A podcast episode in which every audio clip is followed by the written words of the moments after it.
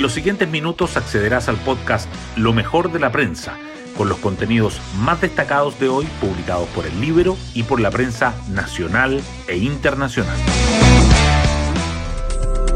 ¿Cómo están? Muy buenos días. Hoy es jueves 15 de septiembre del 2022. Soy Pía Orellana y este es el podcast Lo mejor de la prensa producido por el Libero. Poner la pelota al piso. Esa fue la figura que ocupó el presidente de la Cámara de Diputados, Raúl Soto, cuando explicó que los diálogos en el Congreso para avanzar en el acuerdo para un nuevo proceso constitucional se retomarán la próxima semana, es decir, después del mega feriado de fiestas patrias. De este modo, todos los sectores podrán regresar con mayor claridad para sentarse a la mesa.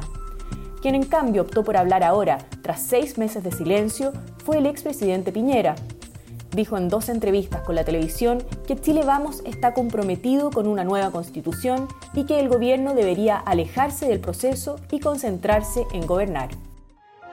Las portadas del día.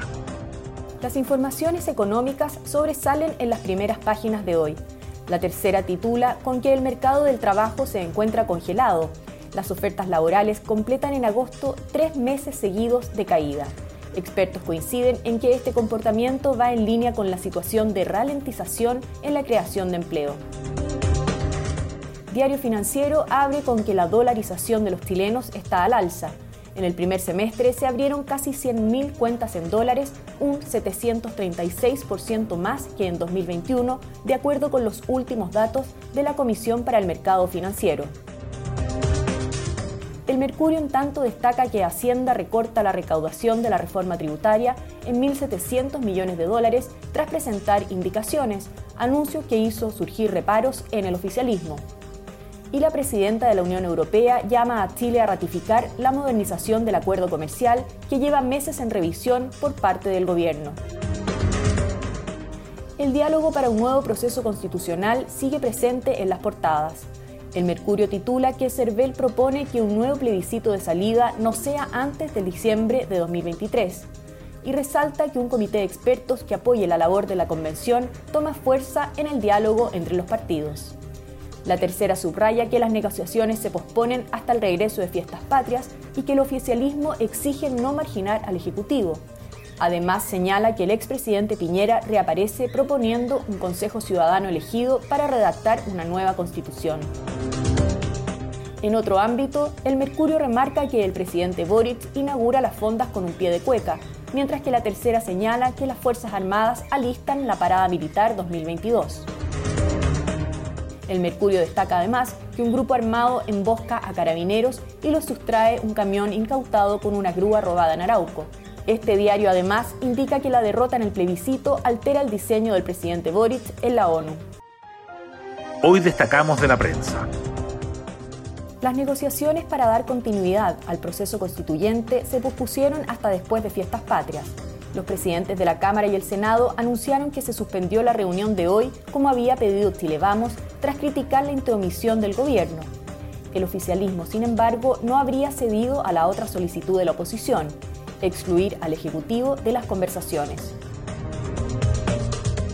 Por otra parte, el debate sobre el comité de expertos en la constitución de una nueva convención toma protagonismo. Tras un intenso periodo de silencio, el expresidente concedió entrevistas a Canal 13 y Mega, donde abordó el nuevo proceso constituyente, afirmando que Chile Vamos tiene un compromiso con una nueva Carta Magna. Propuso que el texto sea redactado por un Consejo Ciudadano elegido, mucho más pequeño que la Convención y apoyado por expertos y señaló, el gobierno apoyó el proyecto de constitución, no puede pretender pautear. En otro ámbito, califican de bochornoso y preocupante el robo de un camión custodiado por carabineros. El transporte incautado era conducido a una unidad policial cuando sufrió una emboscada de 10 encapuchados parlamentaria de Arauco y dirigente de víctimas de la violencia piden con urgencia que se dote a las policías de mayores recursos y se les desate las manos para que puedan actuar. Colo Colo se acerca al título tras superar 2 a 0 a Cobresal y suma 54 puntos en el campeonato nacional. Por su parte, Universidad Católica vence 1 a 0 a Huachipato y se mete en la pelea por los torneos continentales. En tanto, La Serena ganó 1 a 0 a Unión Española y le mete presión a la Universidad de Chile por el descenso. La cantante británica Dua Lipa llega hoy al país, donde se presentará por primera vez mañana. Las entradas para el concierto en el Estadio Bicentenario de la Florida están agotadas. Bueno, hasta aquí la revisión de lo mejor de la prensa. Espero que tengan un muy buen fin de semana y feliz 18 para todos ustedes. Que estén muy bien.